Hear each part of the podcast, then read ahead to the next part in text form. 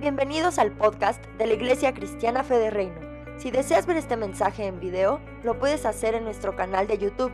Este mensaje puede ser también de bendición para alguien más. No olvides compartirlo.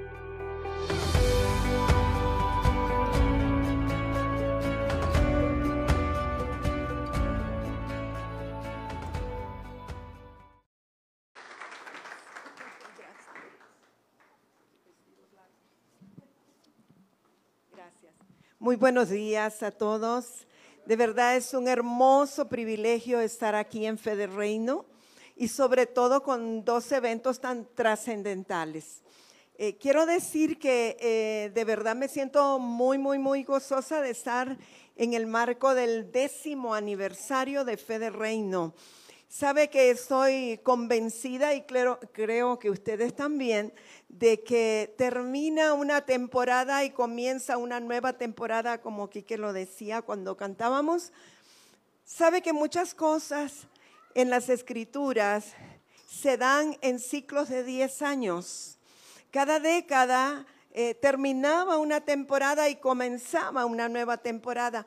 Aún en el plano espiritual nosotros vemos que el movimiento eh, pastoral tuvo un auge por 10 años, luego comenzó el movimiento evangelístico por 10 años, el movimiento magisterial por 10 años, luego lo profético y luego lo apostólico por 10 años. Y entonces ahora estamos como en la década del evangelismo profético, que creo que dura 10 años también. ¿Verdad? Del 2021 al 2030 y luego sé que vendrá un movimiento diferente, eh, percibo yo, que será el evangelismo apostólico. Pero qué bueno es que estamos aquí en la celebración de una década. Sabe que el número 10 es un número muy importante en la Biblia y el número 10 es el número de la justicia perfecta. Y justicia, cuando hablamos de justicia de Dios, estamos hablando de aquello que Dios ya declaró, ya decretó, ya escribió, aquello que escrito está y que nosotros cumplimos por cuanto ya fue declarado y ya fue escrito. Entonces estamos en el tiempo de la justicia perfecta de Dios. Pero Dios también, Dios estableció muchas cosas en el número 10. 10 fueron los mandamientos que el Señor escribió en tablas de piedra para que Moisés le compartiera a su pueblo. Sabe que 10 fueron los leprosos que Jesús sanó. Diez eran las ciudades en Decápolis donde Jesús envió al Gadareno. Y a través de la Biblia vemos que el número diez fue sumamente importante.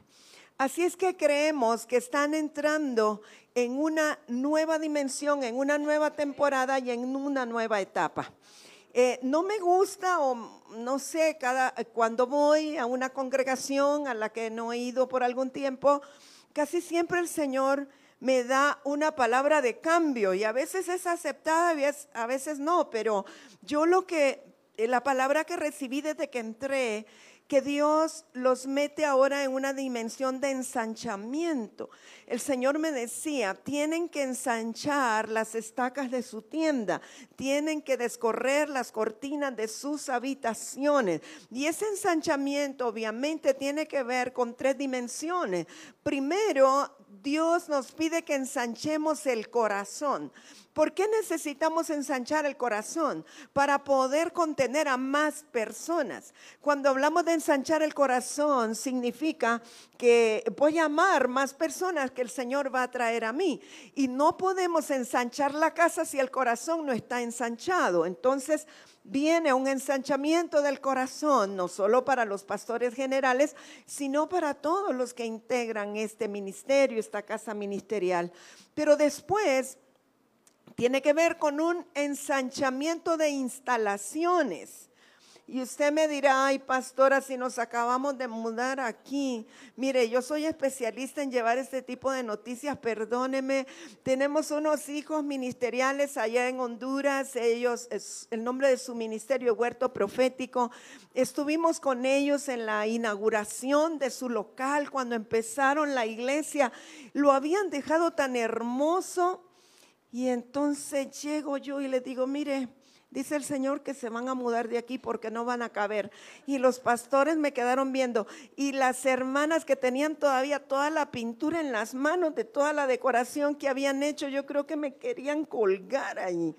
Pero amados míos, sabe, ellos obedecieron la palabra profética. Al siguiente año, y todos los años hemos estado con ellos en los aniversarios, estaban en un lugar más grande y Dios ya lo había llenado de personas. Y cada vez en un lugar más grande como el Señor les indicó. Entonces a veces no nos gusta que nos incomoden el nido, pero el Señor trae para ustedes un ensanchamiento porque va a agregar mucha gente nueva. Viene mucha gente nueva. O sea, la primera dimensión es el ensanchamiento del corazón. La segunda es el ensanchamiento de las instalaciones o movimiento del lugar, obviamente. Y la tercera es el ensanchamiento por causa de las personas que el Señor va a agregar. Estoy recibiendo del Espíritu Santo que les va a dar a ustedes una estrategia evangelística renovada, algo que no hace todo el mundo. Y percibo que tiene que ver con matrimonios tiene que ver con un trabajo de restauración con los matrimonios, como que van a comenzar, obviamente el Espíritu Santo les va a hablar y les va a dar los detalles y yo solo estoy para confirmar algo que ya está en el corazón de ustedes. El Espíritu Santo los va a usar para atraer matrimonios que están destruidos, que están por ser restaurados y a través de esto muchas familias van a ser agregadas. Yo recibo que hay un sello en ustedes de restauración para la familia y no importa lo que estén pasando ni lo que estén pensando, porque Dios cuando quiere restaurar a través de nosotros, en la medida que lo hace a través nuestro, también va trabajando en nosotros. Nunca digamos no estoy listo, no digamos cómo, cómo lo voy a hacer, eh, porque en la medida que servimos a Dios en lo que Él quiere, Él lo hace. Quiero compartirle algo. Mire, yo traía una enseñanza aquí, solo subí de verdad que por, no sé ni por qué la, la computadora, porque estando adorando al Señor, el Señor me dijo es otra cosa. Así es que bueno. Eh, quiero compartirle algo de mi corazón que sé que les va a ayudar a algunos. Cuando me convertí al Señor, eh, bueno, yo estaba, la verdad, como sin deseos de vivir. Para mí eh, la vida no tenía sentido y yo quería quitarme la vida. Pero Dios tenía mejores planes para mí. Y aunque yo estaba meditando en cómo crear un aparatito a través del cual yo me podría inyectar una, un anestésico de acción ultra rápida en una dosis eh, letal de manera que me produjera la muerte, pero sin dolor. Porque yo me quería morir, pero sin que me doliera, ¿verdad? Y entonces que la gente ya me encontrara muerta y, yo andaba pensando en eso. Yo estudié toxicología clínica y pensaba cómo voy a hacerlo. Voy a poner una gomita, una banda aquí en una jeringa. Yo andaba meditando en eso. Y me invitaron a una reunión de mujeres en un hotel de la ciudad. No me dijeron qué tipo de reunión era, yo era muy escéptica, eh, todo muy analítica, muy científica. Eh, de Dios, lo único que sabía era lo que la religión me había enseñado, porque crecí en escuela católica. Y vino una amiga y me dijo, fíjate que viene una mujer de Costa Rica y va a haber una reunión en el Hotel Sula, un hotel grande del centro de la ciudad de San Pedro Sula, en Honduras. Y yo pensé de inmediato, ah, de Costa Rica, y están más avanzados en la ciencia, seguramente va a, a, enseñarme algo nuevo, así es que yo fui sin saber que se trataba de una reunión cristiana. Cuando yo pasé por las puertas del salón del hotel, había un matrimonio que estaba alabando al Señor. Ellos eran de Guatemala y él tenía una guitarra de, doble cuello, una guitarra doble, y, y estaba cantando un cántico que jamás voy a olvidar porque ese cántico comenzó a penetrar en mi corazón de una manera tal que comenzó a producir una liberación interior en mí. Yo tenía muchos años de no cantar, yo solo sabía llorar todo ese tiempo. Y entonces escuchar aquellas notas ella, aquel matrimonio, aquella pareja, ellos cantaban, Él vino a mi vida en un día muy especial, cambió mi corazón, me mostró un camino mejor. Y esa es la razón por la que digo que vine a alabar a Dios. Y el Señor comenzó a hacer algo en mi interior, me fui a sentar y aquella mujer lo que menos hizo era hablar con intelecto ni de una manera científica. Era una mujer que había pasado la escuela primaria solamente y que tenía un testimonio poderoso de conversión. Y ella comenzó a hablar de cómo su hijo, que estaba desahuciado y tenía que depender de un tanque de oxígeno, había sido sanado por unos hermanos que llegaron a tocar su puerta. Esta mujer era la que aseaba la iglesia católica, el templo católico donde ella se congregaba. Ese era su trabajo. Pero llegaron estos hermanos y dijeron, estábamos orando y Dios nos dijo que en esta casa hay un muchacho que necesita ser sano y ser libre y venimos a orar por él. Ella lo dejó pasar porque estaban tan atormentados todos con la situación de su hijo Aquellos hermanos impusieron manos sobre este joven. El joven inmediatamente comenzó a respirar por sí mismo, eh, pudo dejar de depender del tanque de oxígeno. Y hoy día ese varón es un pastor en Costa Rica ella comentó esto y de pronto yo comencé a pensar dentro de mí, eso es lo que yo necesito también, porque aparte de la depresión en la cual yo estaba y mis deseos de morirme bajo un espíritu suicida, yo padecía de úlcera gastroesofágica, estaba, mi esófago estaba sangrante y, y tomaba ocho medicamentos, había perdido peso al extremo tenía dos meses de casada con Rigoberto y si el Señor no llega a mi vida, eh, seguramente no estaríamos juntos, se lo aseguro. Y esta mujer dijo, hay alguien aquí que está cansado de administrar la vida a su manera y quiere entregarle hoy las riendas de su vida a Jesús. Y yo corrí, no sé ni cómo, fue como que un resorte me hubiese... Eh, impulsado desde la silla y de pronto yo me encontré parada delante de ella. Y comencé a llorar de una manera que yo nunca había llorado, porque no era un, llanto de tristeza, no estaba llorando de dolor, era por primera vez un llanto que me traía liberación a mi interior. Y era como que las lágrimas comenzaban a, a limpiar todo lo que tenía por dentro. Pero lo que quiero comentarle es que por primera vez ese día yo escuché la voz de Dios. ¿Y sabe qué es lo que Dios me dijo? Con amor eterno te he amado. Y esas palabras, con amor eterno te he amado, comenzaron a cincelar mi corazón, porque yo había llegado a ese punto de la depresión porque creí que nadie me amaba.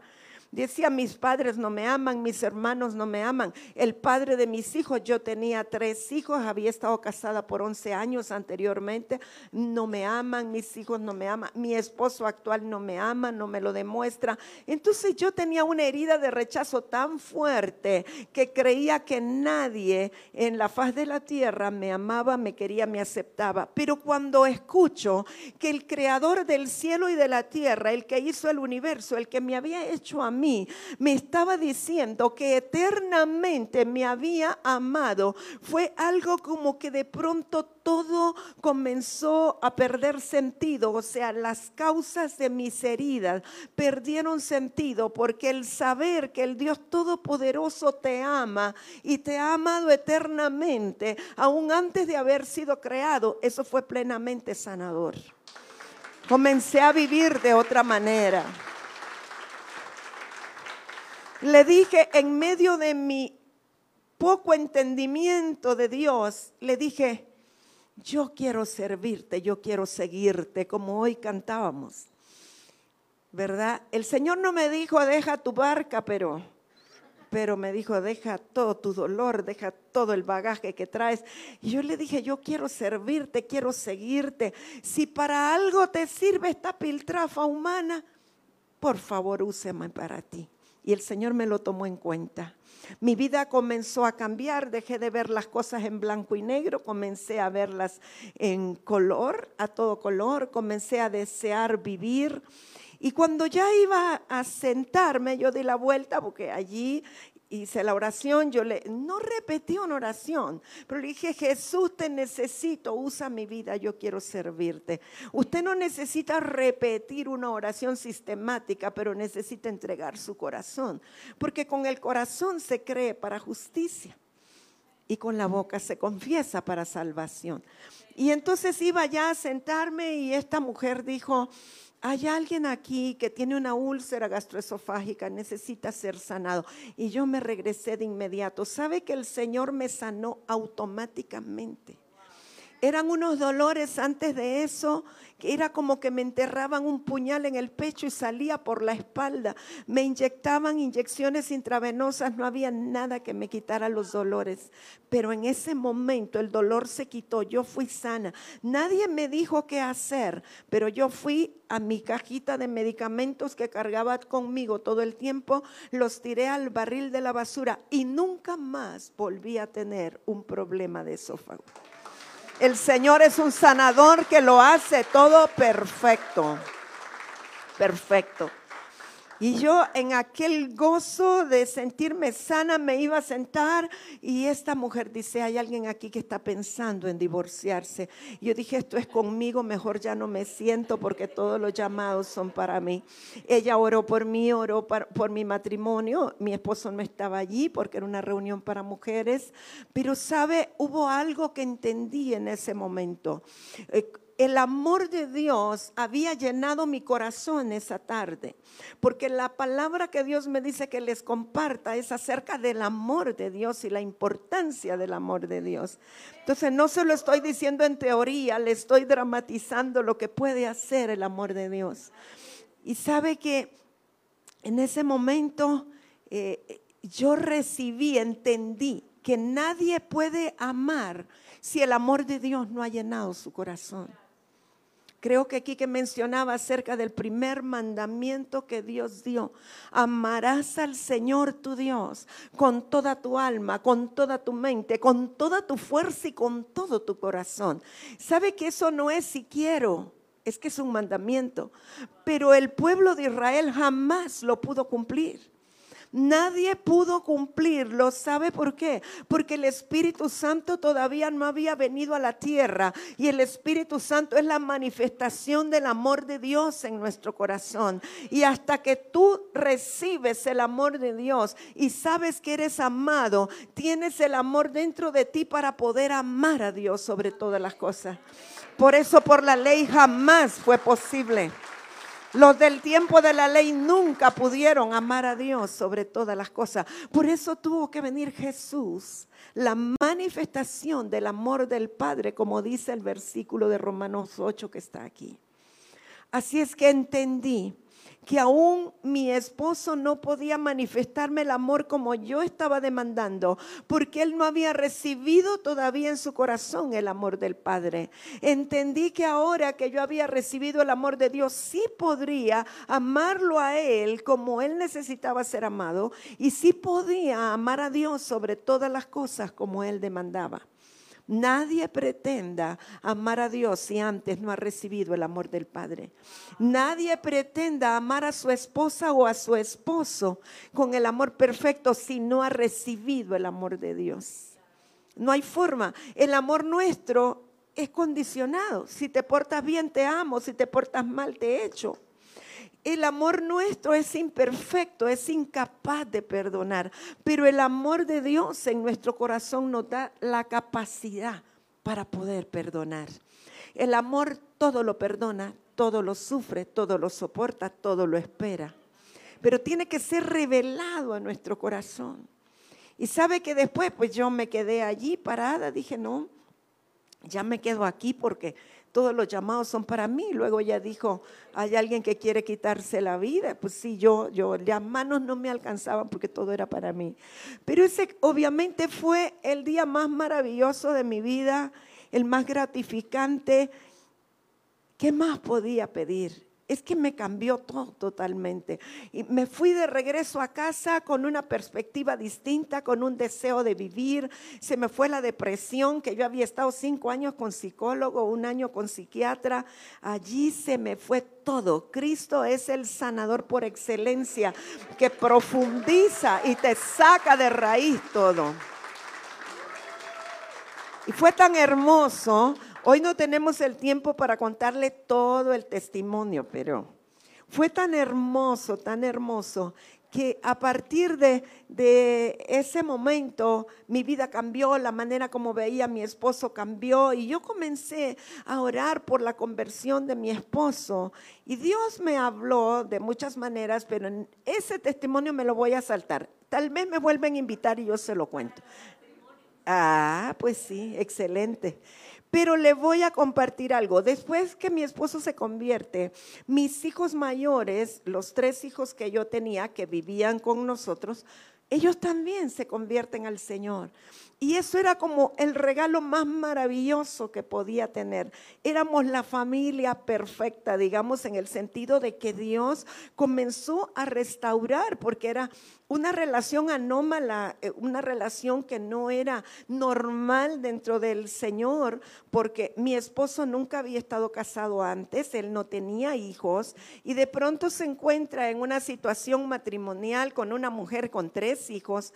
Y, los muchachos ya eh, tenían, la mayor tenía como en ese momento 14 años más o menos, el otro tenía 12, el otro tenía 10.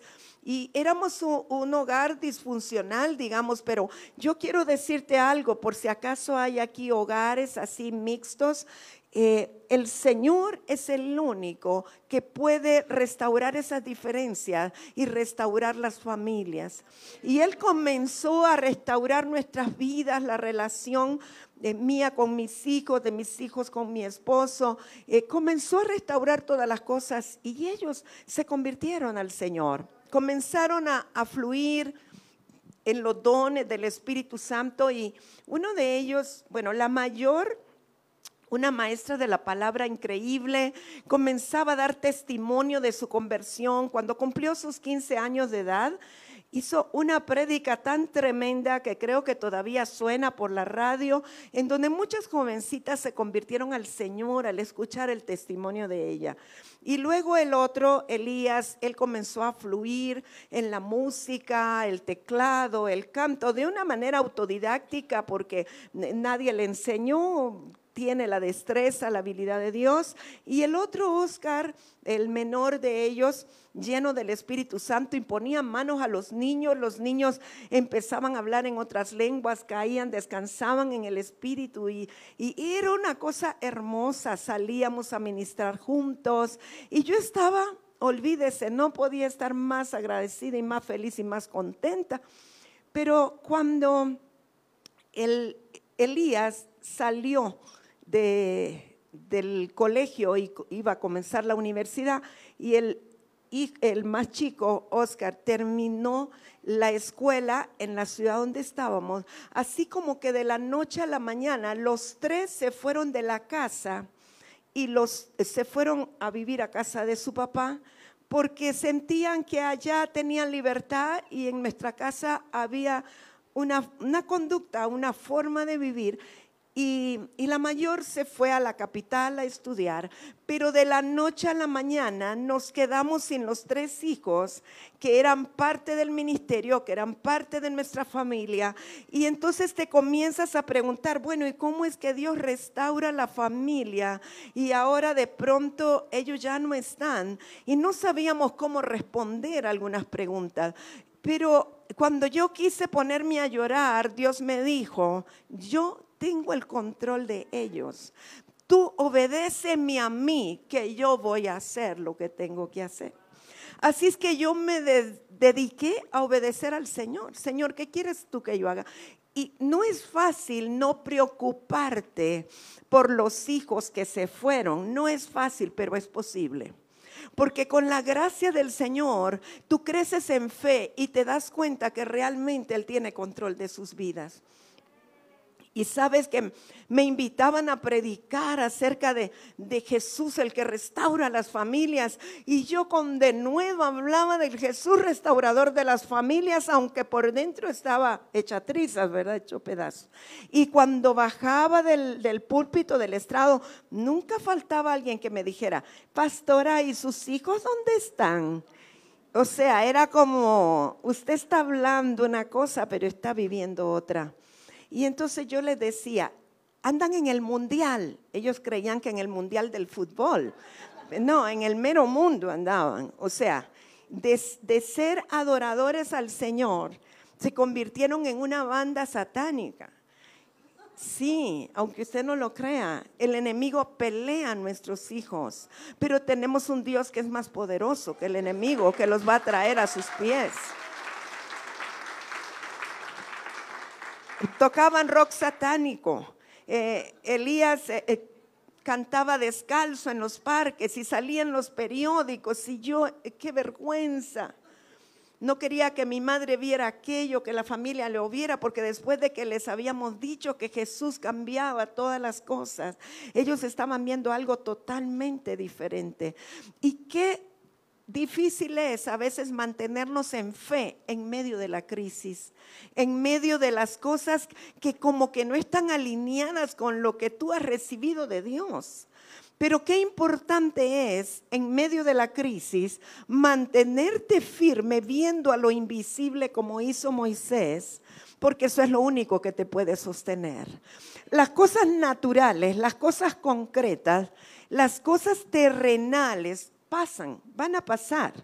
Todas son perecederas, pero lo único que jamás va a pasar es la palabra que Dios te da. Por eso una palabra nos sostiene, una palabra nos sustenta. Hoy el pastor Hernán decía, una congregación se cimienta sobre una palabra y la palabra es la que te sustenta a través de los años, a través de las dificultades y de las crisis. Bueno, yo estaba sustentada con una palabra. El Dios que me llamó me dijo que Él iba a restaurar todas las cosas.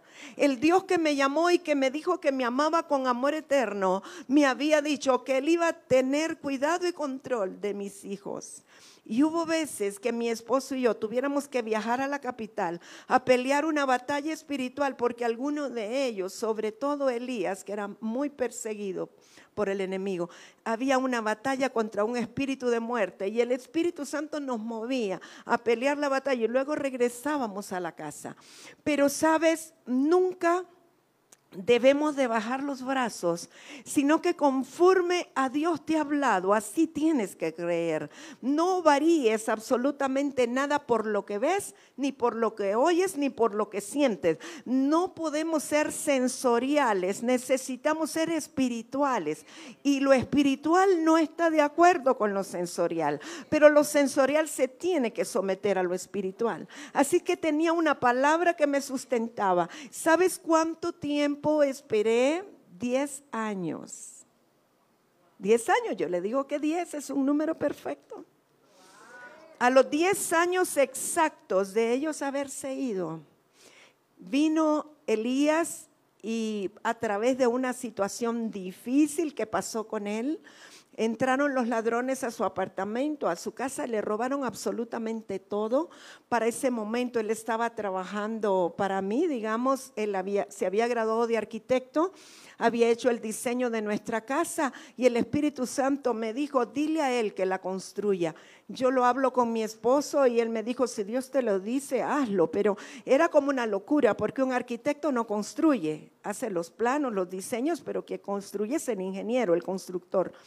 Pero si Dios me lo dijo, dice, seguramente Él tiene una razón de ser. Así es que cuando le dije a mi hijo, me dice, ¿estás segura? Sí, sí, claro, quiero que trabajes para nosotros, te vamos a pagar igual que te pagaría un cliente de afuera. Entonces, como él no tenía trabajo, él aceptó. Pero allí comenzó el fuego a tronar, porque tan pronto él puso sus pies en el territorio nuestro, que es Tierra Santa, las cosas le empezaron a ocurrir. Y usted dirá, bueno, cosas buenas, no, cosas no tan buenas, pero que para Dios son buenas. Porque hay procesos que nosotros no entendemos, que parecen que son cosas negativas, que nos duelen, que no quisiéramos que pasaran, pero como Dios no está viendo si tú estás sufriendo o no, Dios está viendo el producto terminado, Dios está viendo la obra perfecta, Dios está viendo lo que Él quiere lograr con tu vida a través del proceso. Así es que eh, comenzó con que eh, se le quedaron las llaves del carro adentro, tuvieron que desarmarle el llavín, etcétera, ya eso era una incomodidad, y luego le roban todas las cosas y allí iban todos sus CDs satánicos, ¿verdad? Le robaron el teclado, le robaron el sintetizador, le robaron, todo el equipo que tenía, le vaciaron la casa. Y a mí me dieron la noticia, me llamaron, me dijeron esto y esto pasó. Yo decía, ¿cómo le voy a decir? Lo primero que va a decir, mamá, eso es por tus oraciones. Entonces, ¿cómo le voy a decir? Yo no estaba orando que le robaran eso, yo, yo obviamente no, pero yo sabía que él había entrado en un tiempo de proceso para que se cumpliera el propósito de Dios en su vida. Así es que estaba allí un hombre de Dios de Guatemala y recuerdo que le dije, hermano Rafael, ayúdeme a orar. Pasó esto y esto con mi hijo y yo tengo que decírselo y no sé cómo. Y yo pensé que este hermano Rafael iba a orar para que le devolvieran las cosas. No, aquel hombre lo tomó el espíritu. Mire, el piso era de madera como esto y ese hombre que pesa más de 200 libras, como 250 tal vez, ¿verdad? Mire, brincaba y en aquel piso yo dije, va a ser un hueco, va a salir abajo por la manera como él brincaba. Pero él solo comenzó a orar por la salvación de él una intercesión profunda por la salvación. Era un día viernes, al día siguiente, sábado, yo tenía que ver a mi hijo para darle el dinero que él iba a pagar la planilla de los, de los obreros, de los constructores. Así es que llega y yo, ¿cómo voy a verle la cara? ¿Cómo le voy a decir? ¿Qué voy a hacer? Y me dice, antes que yo hablara, me dice, mamá, quiero hablar contigo. Dime, hijo. Reconozco que he sido un tonto que todo lo que Dios me dio es para alabarlo a Él. Entiendo que nací para adorar al Señor. Así es que no me importa si me devuelven o no el piano, el teclado. Y si acaso me lo devolvieran va a ser solo para alabarlo a Él. Pero si no, está bien. Y quiero decirte, a partir de este día puedes contar conmigo para el ministerio. Yo no lo podía creer. No lo podía creer. Créame fue muy difícil de aceptarlo. Me puse a llorar, obviamente, viendo la fidelidad de Dios. El, claro, así como me llegó, había que darle una liberada que usted no tiene idea. Había que sacarle las pulgas, los piojos, todo. Había que rociarlo con medicamento para que botara todo. y no iba a ser fácil, no era de un momento a otro pero Dios lo estaba devolviendo. Me puso un montón de condiciones que al ratito se le olvidaron. Yo quiero tiempo para mi novia, yo quiero tiempo para no sé qué. No me estés llevando en esas misiones que vos vas y ahora Él es el que hace misiones y levanta altares en todos lados. Y al ratito, a los días, llega Oscar, el otro había tenido una novia muy católica que lo hacía leer unas cosas raras y, y, llega y me dice, mamá, Dios me habló, voy a dejar mi trabajo. Él trabajaba en Nicaragua, en una transnacional, ganaba en dólares excelente dinero y me dice, quiero dedicarme al ministerio. Yo lo quedé viendo y le digo, ¿sabes lo que eso significa? A vos te gusta vivir bien, allá vivís en un hotel cinco estrellas, te gusta vestir bien, ¿sabes cuánto vas a ganar aquí en el ministerio? Sí, sí, yo ya lo sé, ni la cuarta parte, menos le dije. Sí, está bien, no hay problema. Bueno, le dije, está bien, pero te vas a quedar un tiempo a vivir con nosotros, todavía no te me vas a buscar un apartamento solo, ya era un hombre, porque necesitas comenzar otra vez. Y fue así. Y el Señor nos los devolvió. Nosotros ahora andamos tranquilos aquí, ellos están allá haciéndose cargo del ministerio. Elías es hoy el pastor general de la iglesia que nosotros iniciamos hace treinta y pico de años. Oscar es el rector del colegio que nosotros iniciamos hace 23 años. O sea, ellos están a cargo de todo, pero tomó un tiempo tomó un tiempo. ¿Y qué quiero decirles con esto? Que, ¿Cuál es mi mensaje principal? El amor de Dios cubre multitud de faltas. El amor de Dios supera toda diferencia. El amor de Dios está por encima de todo. Porque cuando ellos estaban fuera y que solo llamaban para pedir dinero, para ninguna otra cosa más, Dios me decía, tranquila, hazle la comida que le gusta pregúntale qué quiere hacer. Y yo le decía a Elías, hijo, ¿qué querés comer? ¿Qué te... Lasaña, mamá. Y le hacía las, la lasaña con mayor amor y me decía, ay mamá, es la mejor lasaña que he probado en toda mi vida, en todos los restaurantes. Pero Dios me decía, con amor, todo con amor, no le reclames, no le recrimines, no digas nada. Entonces el amor es tan sanador que produce milagros que de otra manera tú no los puedes hacer. A veces estamos zapateando, gritando, declarando, reprendiendo, decretando y no pasa nada. Pero comienzas a fluir en el amor de Dios y hacer lo que el Señor te dice que en amor debes de hacer. Y todas las cosas se alinean porque nada podrá separarnos del amor de Dios.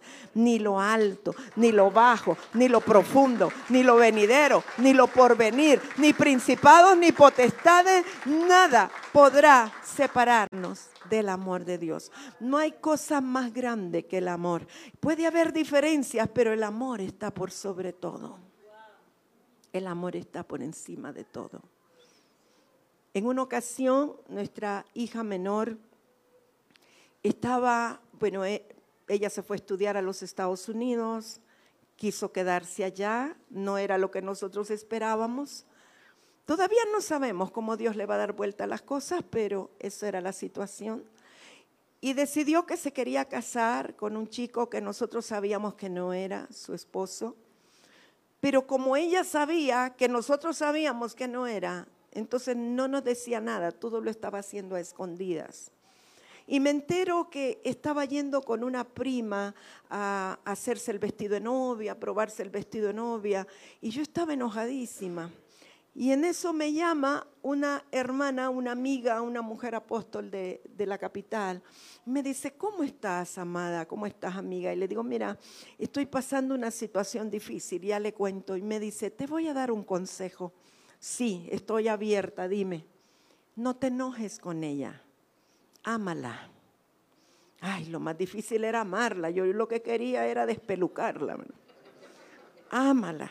Porque cuando ella vuelva en sí, necesita saber que cuenta contigo le dije, amada, es el mejor consejo. Y yo le aconsejaría eso a cualquiera, pero una cosa es verla venir y otra es platicar con ella. O sea, cuando te toca a ti, como que te cuesta hacer lo que le recomiendas a otros, ¿verdad?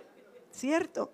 Y yo agarré fuerza y fui, le dije, hija, eh, me enteré que estás yendo a, hacerte las pruebas del vestido de novia. Eh, dime, quiero ir contigo, quiero llevarte. Y comencé a cambiar mi actitud comencé a amarla de verdad a pesar de nuestras diferencias. A veces nosotros cuando somos muy proféticos o muy espirituales y vemos en el espíritu qué es lo que la persona debería de hacer o qué es lo que le conviene, nos cuesta tanto esperar a que Dios actúe y queremos nosotros meterlos en el molde para que ellos hagan lo que nosotros sabemos que les conviene. Pero ¿sabe qué?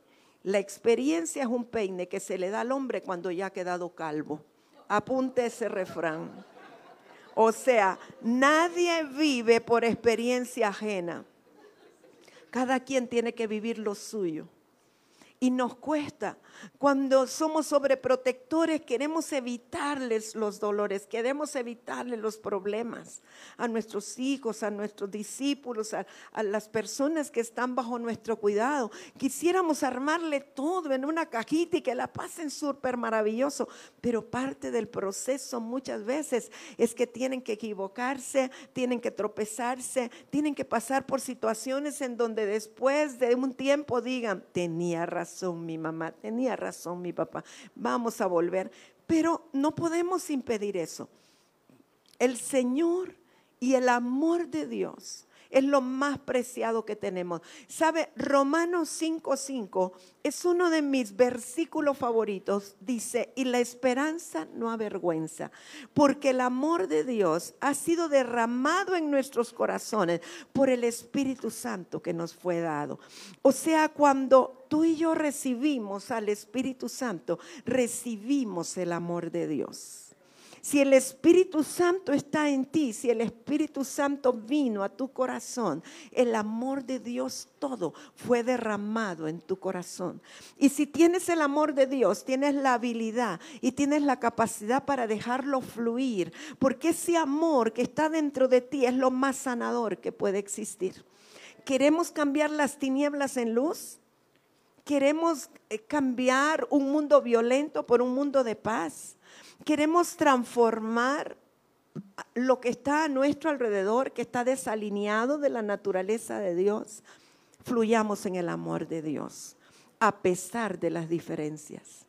¿Sabe que en nuestro país hemos visto tantas divisiones aún en las familias por razones políticas y aún en las congregaciones? Ha habido una competencia tan fuerte de partidos políticos y vemos cómo una congregación puede dividirse o una familia puede dividirse porque unos están a favor de un color y otros de otro color. Y, y mi clamor es, Señor, que el amor sea suficiente y pueda fluir de tal manera que nos amemos a pesar de las diferencias, que nos podamos amar a pesar de que creamos de una forma distinta, pero el amor de Dios está por encima. Mira, si el amor de Dios no hubiera sido tan grande como lo es, ninguno de nosotros estaríamos aquí ahora porque Él nos amó aunque éramos podrida llaga. Él nos amó aunque estábamos equivocados. Él nos amó aunque éramos idólatras. Él nos amó aunque éramos mentirosos. Él nos amó aunque éramos rencorosos. Él nos amó aunque éramos prepotentes. Él nos amó a pesar de todas nuestras debilidades y defectos. Y creo que el Señor quiere que nosotros podamos fluir en ese amor y amar con esa clase de amor que cubre multitud de faltas. No importa las faltas, no importa las desavenencias, no importa aquello en lo que no estés de acuerdo, el amor perfecto del Señor que fluye dentro de mí puede sanar todo eso. Mi esposo y yo somos muy diferentes, gracias a Dios, viva la diferencia. Si fuéramos iguales ya estaríamos aburridos, pero no. Disfrutamos mucho el estar juntos, viajar juntos, nos amamos, pero somos súper diferentes. Pero en el principio yo no lo entendía, por eso necesitamos los seminarios de matrimonios. Yo decía, este hombre hay que darle cuerda para que decida. Y yo creo que él pensaba, esta mujer hay que ponerle un freno para que deje. Entonces, esas diferencias solo se pueden superar en el amor de Dios. Y hubo un día que yo entendí que las diferencias eran lo que nos hacía complementarios y nos enriquecía. Y tuve que tomar una decisión. Le dije, Señor, tu amor perfecto está en mí, por lo tanto, yo decido amar a este hombre a pesar de todas las diferencias. Y esa decisión que tomé, le dije, ayúdame Espíritu Santo, ¿verdad? Porque no era nada fácil. Sí, mire, yo soy zurda, él es derecho.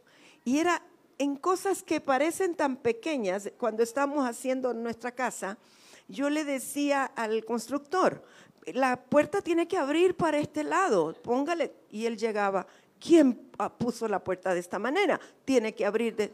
Sí, esa era la manera correcta para los derechos y para mí era así.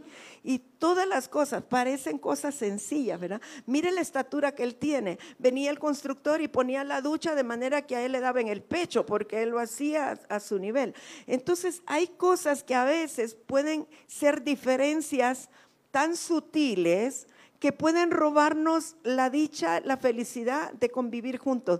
Pero el amor de Dios es el único que nos puede hacer superar las diferencias y que puede cubrir multitud de faltas. Necesitamos el fluir del amor de Dios en nuestro corazón. Amados, a veces nuestros hijos nos sacan de, casillas, ¿verdad? Y nos quitan a veces, no, ¿verdad? Bueno, pero el amor de Dios cubre todo, cubre multitud de faltas. Cuando ellos no están actuando como quisiéramos, el amor de Dios cubre multitud de faltas. Sabe que yo sé que tenemos algo muy especial este día, pero antes de eso tan especial, sé que también el Señor quiere atraer el corazón de algunos que han venido por primera vez. Y a lo mejor tú viniste hoy muy necesitado, muy necesitada del Señor. Y el Señor te dice, ven a mis brazos que te lleno de mi amor. Porque sabes, la escritura dice, atráeme y en pos de ti correremos. Y el Señor con su amor nos atrae porque es la única manera como podemos ir a los brazos del Señor. Y yo quiero hoy orar por aquellas personas que dicen, yo necesito ese amor en mí. Aquellos que dicen, me está costando perdonar esta situación que estoy pasando, por lo tanto necesito el amor de Dios para no sufrir tanto y para poder fluir y perdonar. Quiero pedirte si quieres pasar al frente, si esa es tu condición o si quieres quedarte de pie donde estás. Yo quiero hacer una oración por ti porque sé que el amor de Dios hoy quiere ser derramado en tu corazón con toda la plenitud. Allá hay, ¿quién es? Alejandra es. Ah, qué bendición. Pasen, si gustan, pueden pasar. ¿Hay alguien más? Fabián, ¿quieres pasar? Sé que ya recibiste al Señor, pero quiero orar por ti.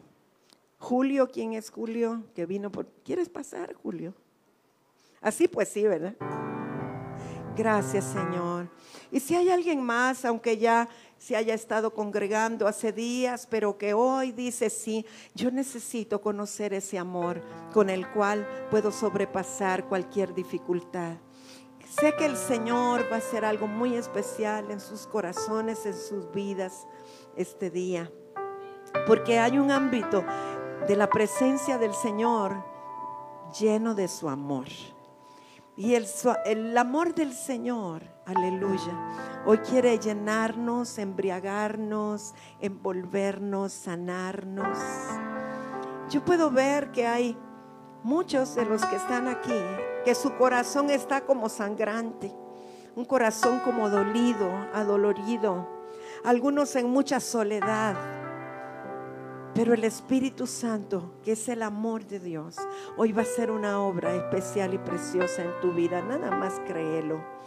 Y vamos a, a orar por ti. Si los pastores desean tomar alguna acción, están en su casa, obviamente. Yo quiero orar por ustedes, pero quiero que digan conmigo algo, pero que lo digan de corazón, ¿verdad? Vamos a decirle, Señor Jesús, creo que tú moriste por mí, derramaste tu sangre para limpiarme de todo pecado. Fuiste a la tumba, pero resucitaste y estás ahora a la derecha del Padre. Pero le pediste al Padre que no nos dejara solos y que nos enviara al Espíritu Santo. Espíritu Santo, te agradecemos. Espíritu Santo, llena mi corazón. Díselo, díselo así con toda la libertad. Espíritu Santo, llena mi corazón. Lléname del amor Quiero ser lleno de ese amor del cual nadie me puede separar. Gracias Espíritu Santo.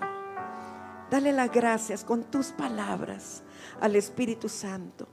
Yo quiero declarar sanidad, salud este día, porque sé que algunos aún están enfermos por causa de la situación emocional. Pero hoy hablo salud, hablo sanidad a las vidas en el nombre de Jesús. Y declaro ahora por la palabra una salud interior, una salud interior, salud interior. Los corazones sean sanados en el nombre de Jesús. Y karamaisu. Llena el Señor todo vacío. Llena el Señor toda necesidad. Espíritu Santo, revélale el amor del Padre. Espíritu Santo, llévate todo luto, todo vacío y todo dolor en el nombre de Jesús. Espíritu Santo, maravilloso Espíritu Santo. Gracias Jesús. Fabián, yo te bendigo en el nombre de Jesús. Declaro que el Espíritu Santo hoy llena tu corazón. Lo llena de gozo, lo llena de amor, que te cambia la perspectiva, que te hace ver el amor de Dios de una manera diferente. Él es el único que llena los vacíos. Hay un área en nuestra vida que es el espíritu, el hombre interior, que solamente el Espíritu Santo puede llenar. Y yo vengo en el nombre de Jesús declarando que todo vacío es llenado en esta hora. Perdón. En el nombre de Jesús, sea lleno tu corazón sea lleno tu corazón del amor de Dios. El amor de Dios llene tu corazón. El amor de Dios llene todo vacío. Espíritu Santo, muchas gracias. Espíritu Santo, trae salud, trae sanidad. En el nombre de Jesús, vamos, reciba la salud del Señor. Si usted se ha sentido deprimida, eh, veo que hay personas aquí que no pueden dormir y aún han tenido que tomar medicamentos para dormir. Levanta tu mano que el Señor te va a liberar hoy. En el nombre de Jesús, yo vengo declarando ahora por la palabra que todo insomnio se va y que viene el sueño reposado del Señor. En el nombre poderoso de Jesús declaro un día diferente y un tiempo nuevo para tu vida. Recibe la sanidad, recibe la salud.